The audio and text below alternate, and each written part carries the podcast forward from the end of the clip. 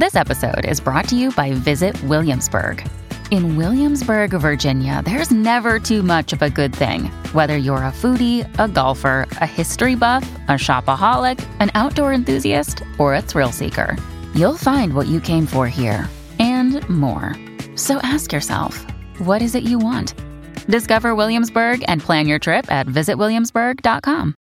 Another day is here, and you're ready for it. What to wear? Check. Breakfast, lunch, and dinner? Check. Planning for what's next and how to save for it? That's where Bank of America can help. For your financial to dos, Bank of America has experts ready to help get you closer to your goals. Get started at one of our local financial centers or 24-7 in our mobile banking app. Find a location near you at bankofamerica.com slash talk to us. What would you like the power to do? Mobile banking requires downloading the app and is only available for select devices. Message and data rates may apply. Bank of America and a member FDIC. Pourquoi Indiana Jones n'a-t-il rien inventé? Merci d'avoir posé la question. Derrière cette question provocatrice se cache le grand débat de l'originalité à tout prix.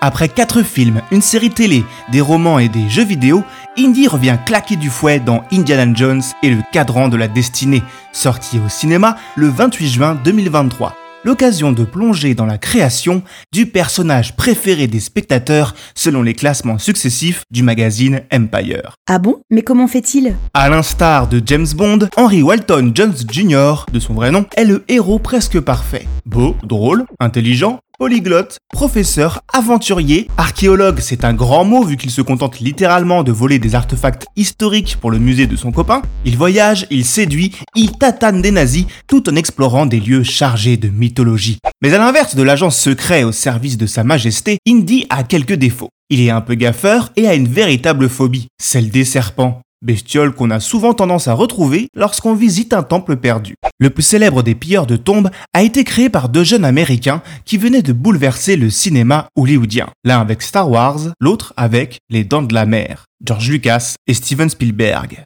Nous sommes à la fin des années 70. Après ces tours de force, ces deux visionnaires du nouvel Hollywood vont s'allier pour créer une icône de cinéma. Encore une. Et donc, de quoi vont-ils s'inspirer? Pour le look, Indiana est un croisement de plusieurs personnages de films. Humphrey Bogart dans Casablanca pour le chapeau et l'attitude, Charlton Heston du Secret des Incas pour le look d'aventurier. Pour le ton et le rythme du film, Spielberg évoque un long métrage français. Oui madame, L'homme de Rio de Philippe de Broca. Mais la principale source de leur inspiration, ce sont les magazines pulp, ces publications américaines bon marché, car imprimées sur du papier de piètre qualité, durant la première moitié du XXe siècle. Valant à peine plus de 10 cents, ils sont très prisés par un public populaire. Il y en a pour tous les goûts.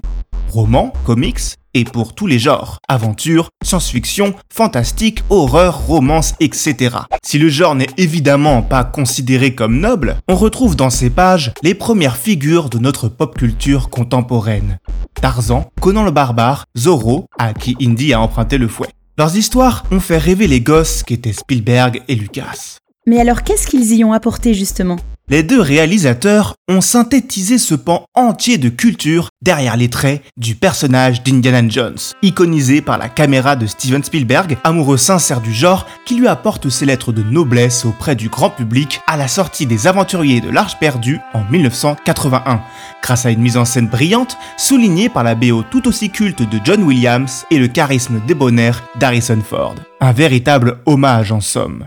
On l'a vu, les emprunts sont si nombreux qu'une mauvaise langue pourrait évidemment prétendre qu'Indiana Jones n'a rien inventé, et s'est contenté de reprendre des choses déjà vues ailleurs. Mais c'est justement en les liant les unes aux autres que Spielberg et Lucas ont contribué à inventer ce qu'on appelle la pop culture. Romain Danois, l'auteur du livre Indiana Jones, explorateur des temps passés, décrypte. On peut presque dire que la pop culture est née dans cette période, quand cette culture du comics, du pulp et du cinéma est devenue si important qu'elle pouvait représenter l'essentiel, voire l'intégralité, de la culture d'une personne.